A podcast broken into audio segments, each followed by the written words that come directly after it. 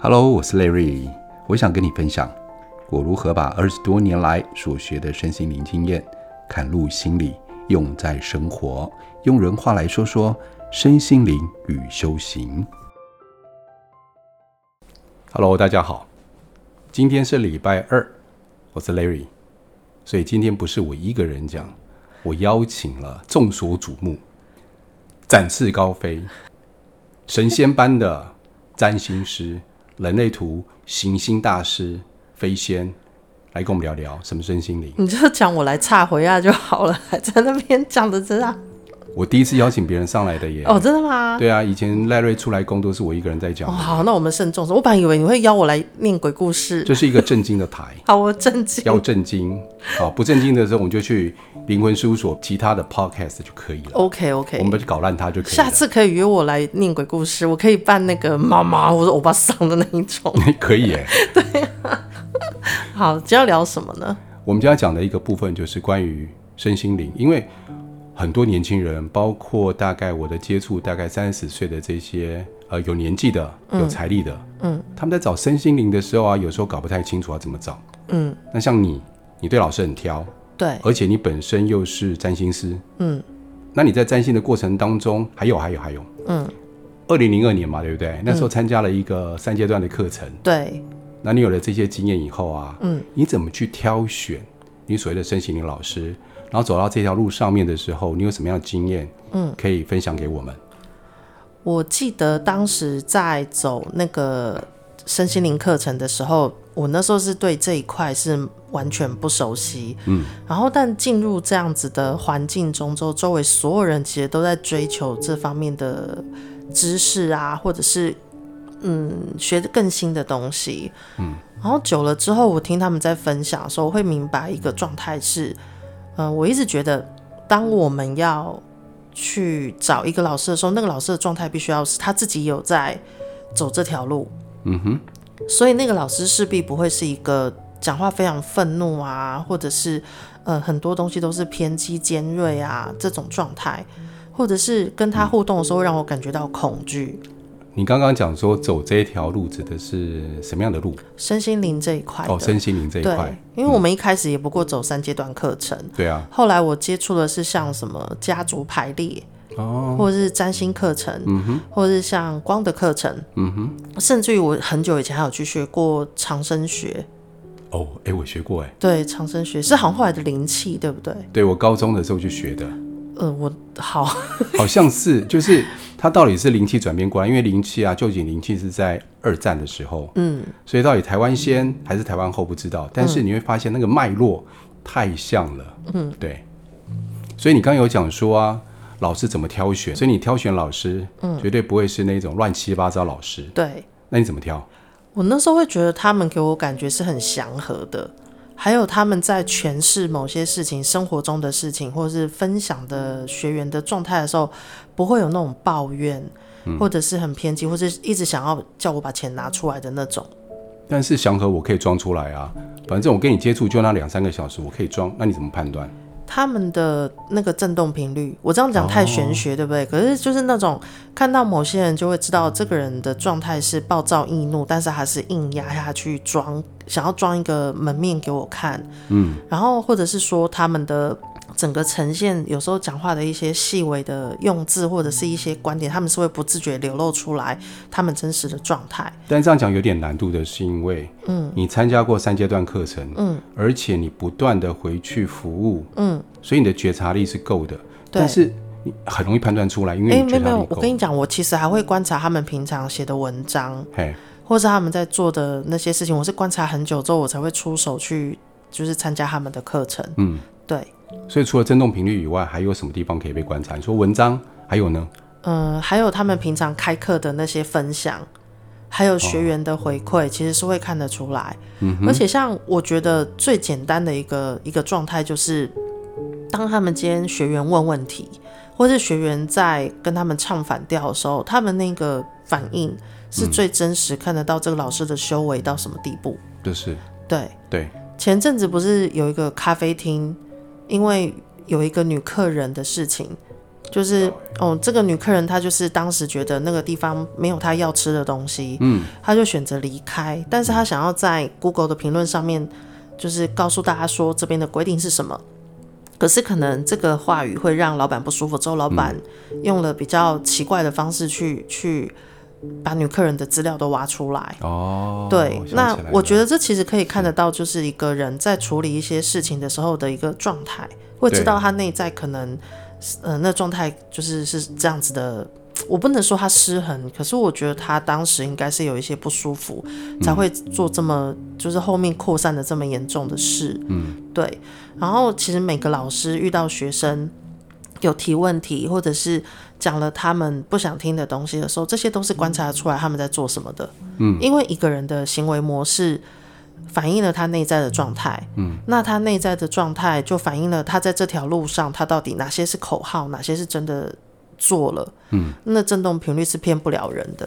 具体一点，我这样说我不知道对不对哈，如果说错的话，嗯，我们讨论一下，嗯嗯，呃，如果今天在私底下问老师一些问题，他是非常有耐性的，慢慢的告诉你，嗯，而且可能是课后他愿意回答。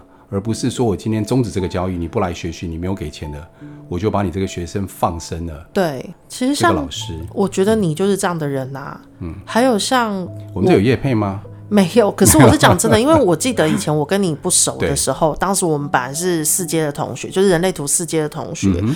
然后有一次我去参加你跟 Jessica 开的那个灵魂课程，疗愈课程。对，那一天是我很很惊艳到，原来你的状态是这样，就是。嗯我在讲一些我生活中很琐碎的事情，因为我平常就爱干掉嘛，所以我在讲我生活中很琐碎的事的时候，我发现你在听我讲话的状态，那个震动频率是非常稳定的，在接收我我讲的所有的事情。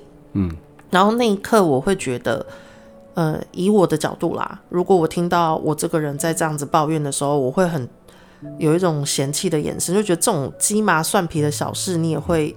讲成这样子，可是像你的话，你就会觉得这是我的状态，我在讲我不舒服的事情，你只是去陪我走完那个抒发的过程，嗯。嗯，然后我又觉得你在聆听的这一块的时候，会让人家觉得别人不管有多糟，你都可以接纳的那个感觉很强烈。嗯嗯嗯。接着后来去陆续上了你的课程，都会有一种感觉，就是我会观察你嘛，嗯嗯嗯，我发现周围有学生，不管讲的东西是跟你的。呃，阐述的理论是一样还是不一样的时候，其实你都是持一个很开放的状态在聆听所有人的的反应。嗯，然后如果这个他们问的问题太难的时候，你也不会觉得学员在找麻烦，嗯，你会觉得势必是有什么答案是你还没有找到，然后你就会去帮他们找出答案之后，在群组里面回复他们。嗯，我觉得对我来说就是一个我会选择的老师。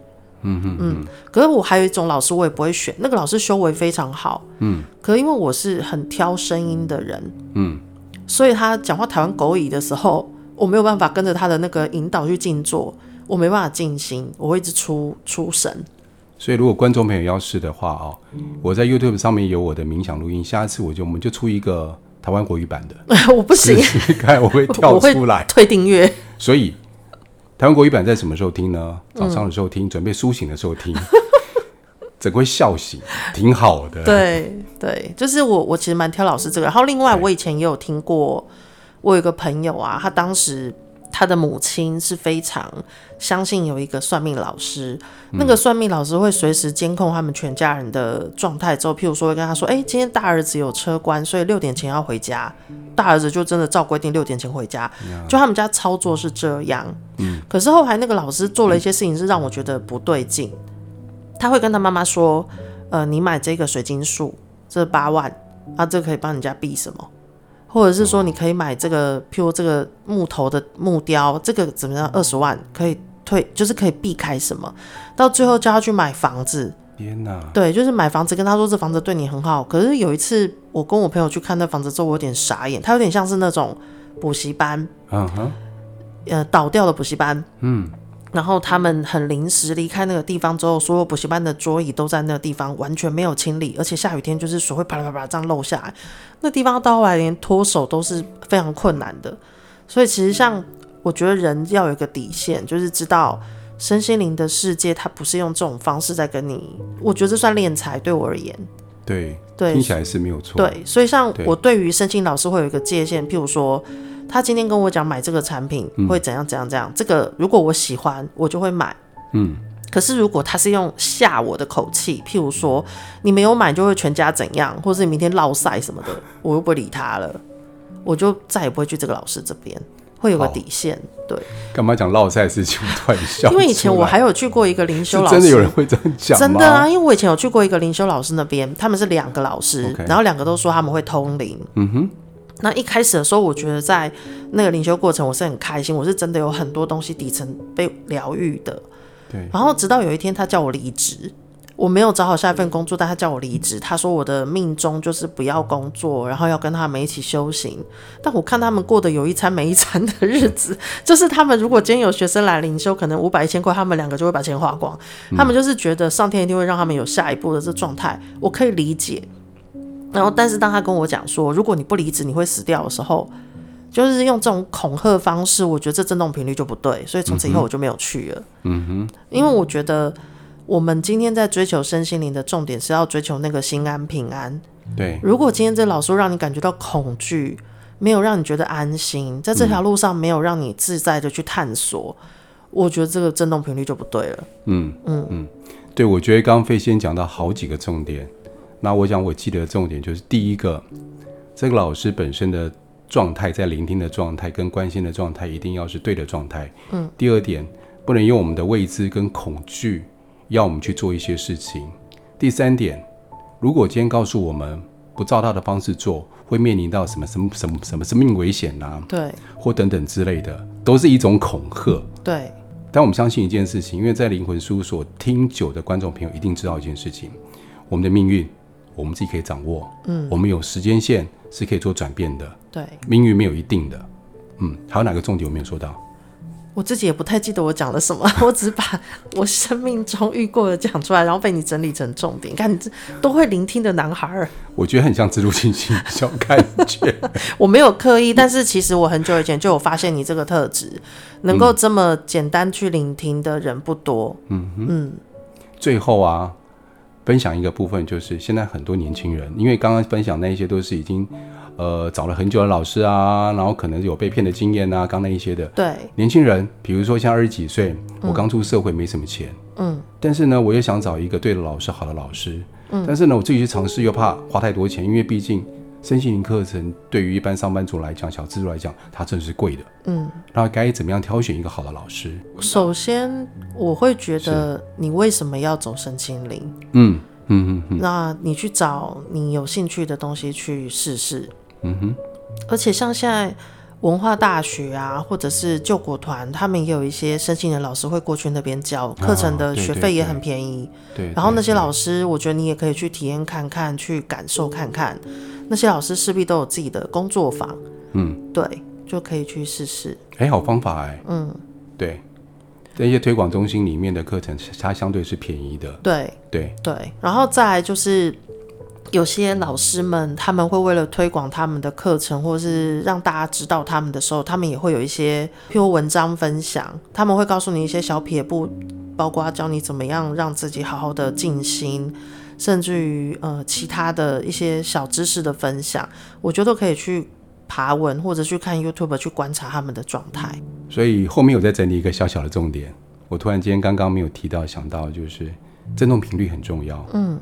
观察这个老师的整个状态，对，虽然可能我们刚刚出社会的时候啊，对人的经验没那么够，但是重点来了，这老师是我让我觉得他很舒服，嗯，他愿意包容我说一切，并且接得住我，不管我有什么样的状况，他接得住我，这才重要。就有没有我们的缘的那种感觉啊？对对，所以慎选老师，不见得好的老师就适合我，嗯，但是我一定要挑一个。适合我的，并且是好的老师，这很重要。嗯，那如果在执行的过程中，譬如学习过程中觉得让你不舒服了，我觉得就停了。嗯，对，因为那边去是要让你疗愈自己，不是在那边吓你的。对，嗯，那我们就可以换个老师，如果想学习的话，就换个环境也可以。对，好，谢谢飞仙今天的分享，谢谢大家。YouTube 里面还有两个冥想的分享。如果说你们想听的时候，前面的那些废话啊，或者是工商的部分，我都把它切掉了。所以你可以把它转成 MP 三放在你的手机里面。如果你想要放松，或想要改变你的内在的一些状态的时候，都可以听。我陆续会放上去，也欢迎大家追踪以外，在 YouTube 上面帮我们点赞、按赞、分享，还有开启小铃铛。好多步骤，我记得好像每次看都是在讲这些。对 对，我们超过一千点赞的时候啊，我们就能够在上面直播，也想在上面可以跟大家见面。我们邀请飞仙的，好，谢谢，会露脸的哦。好，下次见，拜拜，拜拜。